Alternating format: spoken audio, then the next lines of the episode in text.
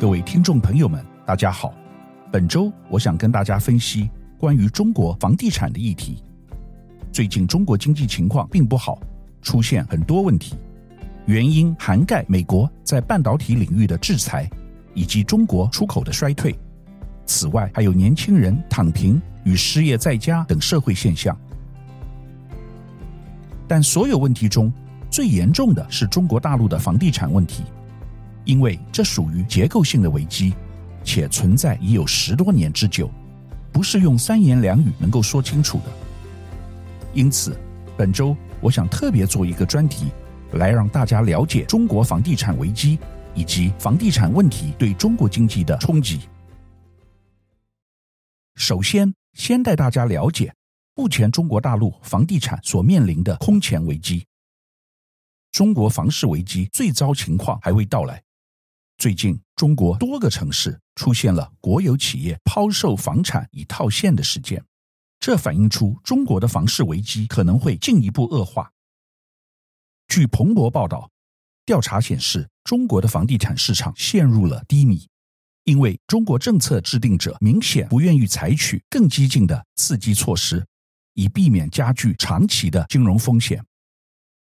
然而，这样的举措很可能会恶化市场的流动性风险，并进一步削弱房地产需求，导致彭博行业研究的中国房地产指数下跌到十二年来的最低点。中国过去二十年房地产行业大爆发，不仅房企过度借贷、快速扩张，地方政府也在卖地中获得巨额收入。地方政府再把收入投入地方建设。推高地方经济，以此继续拉动房价。但随着楼市走高，无论企业还是居民都在大举借贷，风险不断累积，像一个内部翻滚的压力锅。当资产带来的收入不足以支付利息，一些房企甚至个人只能进行借新还旧的庞氏骗局式融资，压力达到峰值。随时可能爆炸。为了防止这一幕的发生，二零二零年，中国推出一系列政策，深刻改变房地产金融格局，火热的楼市骤然变冷，恒大、碧桂园等房地产企业陷入困境，相应地方政府的土地出让金收入也罕见地出现大幅下滑。更有学者认为，中国的房价。有高不见顶、深不见底的特色，前者是被炒作出来的，后者是危机到来的实情。但对韭菜而言，唯一理性的选择就是跟着领导走。因此，当看到央企或国资机构抛售房产，想要在高点套现的时候，就意味着价格的大幅度下跌即将来临了。除了恒大、碧桂园两巨头之外，还有其他房地产公司也会爆发危机吗？这场危机并非单一少数的事件，而是一连串连环爆发的情况。两年前，恒大集团曾经掀起了债务违约风暴，如今另一家房企巨头碧桂园也深陷困境，甚至牵连到中国大陆最大的民营资产管理公司中植系旗下的中融信托。碧桂园控股有限公司是一家以房地产开发为主要业务的大型企业，总部位于广东省佛山市，拥有超过三十年的发展历史。曾被誉为中国房市资优生的碧桂园，也曾是中共当局指定的模范建商。该公司于二零零七年在香港挂牌上市。并由公司创办人杨国强之女杨惠妍掌握约七十趴的股权。杨惠妍在二十五岁时成为中国女首富，随后多次名列富比士亿万富翁榜。恒大集团和碧桂园的债务问题浮出水面后，中国最大的民营资产管理公司中植企业集团旗下的中融信托也出现了风暴。据报道。中融信托旗下规模达一点五四兆台币的理财商品出现违约，到期时无法兑付。这一串的违约事件引起外界的关切，有媒体将其形容为中国版雷曼时刻。台湾金融监管机构金管会也已展开调查，检视我国金融业是否牵连其中，并确保风险得到控制。据调查，有一家银行参与了碧桂园的连带案，铺险金额为新台币二点八亿元，目前还款和缴息正常。这些铺险款项主要是针对在中国的投资，并且按规定提存了备抵呆账。此外，国内有五家银行向客户销售碧桂园公司的债券，总金额约为一点七亿元，客户数约为二十二户，主要是专业投资者。整体来看，中国房地产行业的危机持续发酵。引起了金融监管机构和市场的高度关切。这一连串的事件凸显了房地产市场的脆弱性，并提醒我们风险可能随时出现。金融机构和投资者都在密切关注，以确保风险得到有效控制。但罗马不是一天造成的，究竟中国大陆房地产危机的背景因素为何呢？目前。中国房地产危机并非仅限于这几家大型房企，多个房企面临流动性困难，更有一批中小房企已经倒下，整个房地产在面临一场深度震荡。如果回顾中国房地产行业的发展历程，可以轻易发现，这场震荡和危机的背后，既是长期以来房企们高度杠杆运作的结果，也是中国政府实施严格的去杠杆政策所导致的，而这一切的原因是中国正试图避免一场更大的危机。一九九八年，中国在亚洲金融风暴的影响下，坚持不贬值人民币，这导致了外贸的不振，以及使得中国经济从连续多年的两位数增长，突然降至八点八趴。当时担任中国总理的朱镕基。决定推动房地产改革，寻求一个新的经济引擎。在朱镕基看来，拉动内需最好的方法就是刺激房地产市场。朱镕基和国务院宣布，福利分房年代结束，住宅商品化时代开启。这个决定催生了一个长期的经济增长时期，使房地产成为中国经济的重要动力。但也伴随着房价暴涨和土地财政等问题。然而，在二零零八年，全球金融危机爆发，导致了中国出口的急剧下降，从十九点二趴下降到负二点二趴，迫使中国政府采取措施刺激房地产市场，以提振经济。政策包括降低首次购房的契税税率，暂免印花税。和土地增值税，以及调整置业贷款利率和首付款比例。到了二零一六年，中国开始实施棚改货币化政策，给予现金补贴，鼓励城市中的居民将破旧房屋拆迁并购买新住房。这一政策迅速刺激了房地产市场的增长，并使中国的房企纷纷扩张。然而，这种高度的杠杆操作也伴随着风险的累积。当资产带来的收入无法支付利息时，一些企业和个人不得不进行借新还旧的融资，使金融体系变成了一个内部翻滚的压力锅。中国楼市量价齐升，恒大通过激进的高杠杆操作，搭上政策的东风，瞬间膨胀。当年就成为中国第一大房企，也将恒大总裁许家印推上了中国首富的宝座。不仅如此，高速发展让中国的资产价格不断上涨，无论是企业还是居民，都在大举借贷，风险不断累积。二零一四年到二零一七年，中国政府曾尝试通过房地产去库存等政策。来化解这些风险，但金融和地产体系仍在极具风险。如果这些风险持续积累，金融体系随时可能面临爆发危机，并进入长期的金融去杠杆时期。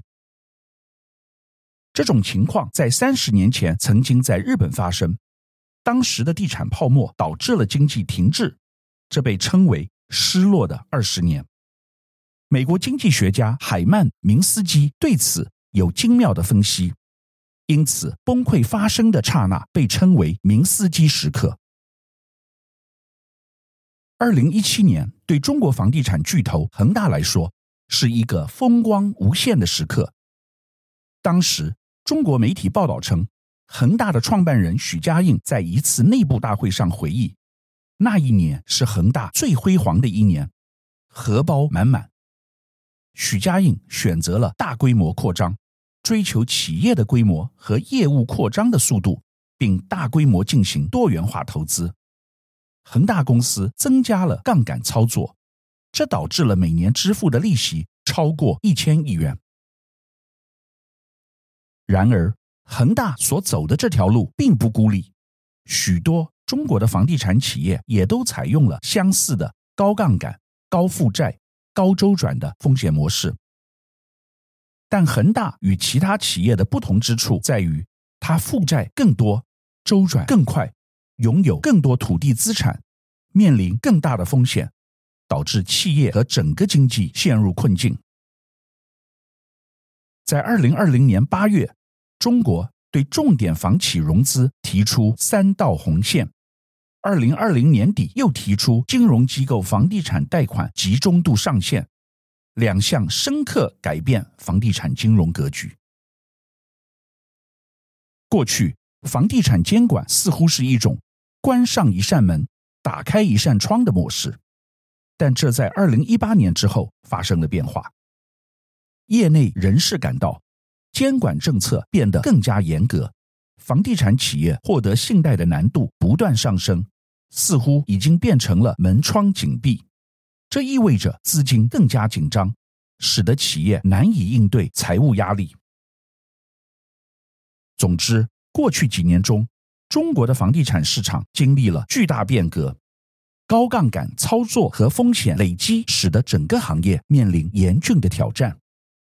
政府采取的监管措施正在改变这个行业的运作方式，并可能引领房地产市场进入一个全新的时代。相信大家更想了解中国政府如何解决当前房地产危机。中国人民银行最近宣布将金融机构的存款准备金率调降至七点四趴。这项政策的目标是释放流动资金，预估可释放高达一兆人民币。然而，中国的房地产市场正处于低迷，并且多家大型开发商相继爆发债务危机。经济学家李稻葵曾在中国人民银行担任顾问。他指出，中国的房地产市场可能需要长达一年的时间才能复苏，因此，他对中国政府提出呼吁，敦促他们采取更多措施来鼓励银行向开发商提供贷款，以避免债务违约问题蔓延。李稻葵提出了另外一种解决方案，他称之为“四两拨千斤”，即要求重点开发商与全国性大型商业银行合作。确保银行能提供预先承诺的信用贷款。他相信，只需一点点的资金，几百亿元的授信就足以解决潜在的十兆元金融债务违约问题，并避免金融市场的恐慌。尽管目前中国经济正在经历调整，虽然未来房地产市场可能不再像以前那样风生水起，不再成为中国经济的头号支柱。但房地产仍然是一个非常重要的产业。中国政府需要谨慎面对，确保房地产市场的稳定，并支持经济的可持续发展。房地产巨头相继爆发危机，让人不免担忧是否会进一步扩大成系统性金融风险。专家们普遍认为，演变成金融风险的机会不大。压力测试结果显示，中国大陆即便在严峻的下行风险情境，中国银行体系也拥有足够的缓冲能力，并吸收冲击。此外，考量到目前中国政府处理房市金融风险的方式，专家认为银行体系立即爆发危机的可能性仍相对较低。目前，银行正在善用主管机关给予的宽限期，试图延后认列与房地产开发商相关的不良贷款。地方政府也透过发行专项债券，协助小型银行重建其资本结构。这样可以增强银行体系吸收损失的能力。值得注意的问题是汇率，近期因为美元升值，反而对中国大陆房地产公司的美元债务造成不小冲击。中国百强民营的房企中有超过一半曾向欧美财团借过钱，比如碧桂园、恒大和融创等公司都曾向欧美财团借款。这些借款大多是在美元升值、人民币升值的时期进行的。在中国房地产市场繁荣的时期，房地产公司通常可以以年利率八至十二趴的利息借款，而同一时期的欧美利率只有三到四趴，差距超过一半，所以借美元当然更具吸引力。当时假设他们借了一千亿美元。按汇率一美元兑六点一人民币，那么换算成人民币只要六千一百亿元。但当美元升值，人民币贬值时，要偿还一千亿美元，按汇率一美元兑七点三人民币，实际需要支付七千三百亿人民币，多还了一千亿元。最后，我们来看中国大陆房地产产业。占 GDP 的比重及对今年中国经济的影响。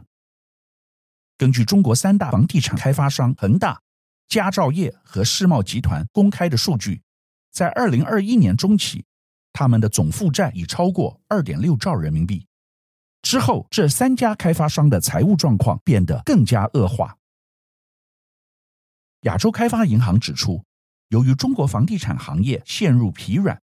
以及圣婴现象所带来的风险，今年亚洲开发中国家的经济增长预计将略低于先前的预期。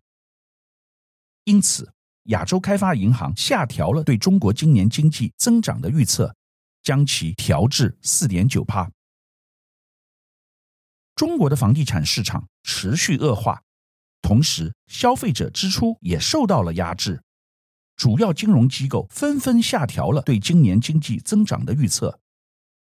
最近，巴克莱银行和摩根大通分别将中国今年的经济增长率预测下调至四点五趴和四点八趴。欧亚集团表示，由于中共政治局会议未采取更大胆的经济举措，因此中国今年的经济增长可能只会接近四趴或四点五趴，而不是五趴。甚至可能面临更严重的放缓风险。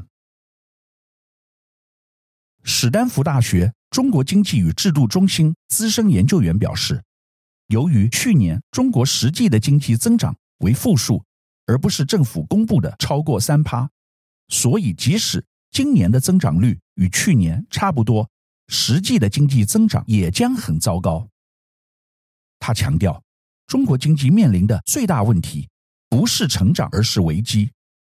如果发生金融危机，将导致经济负增长，而负增长的严重程度将取决于危机爆发的严重程度。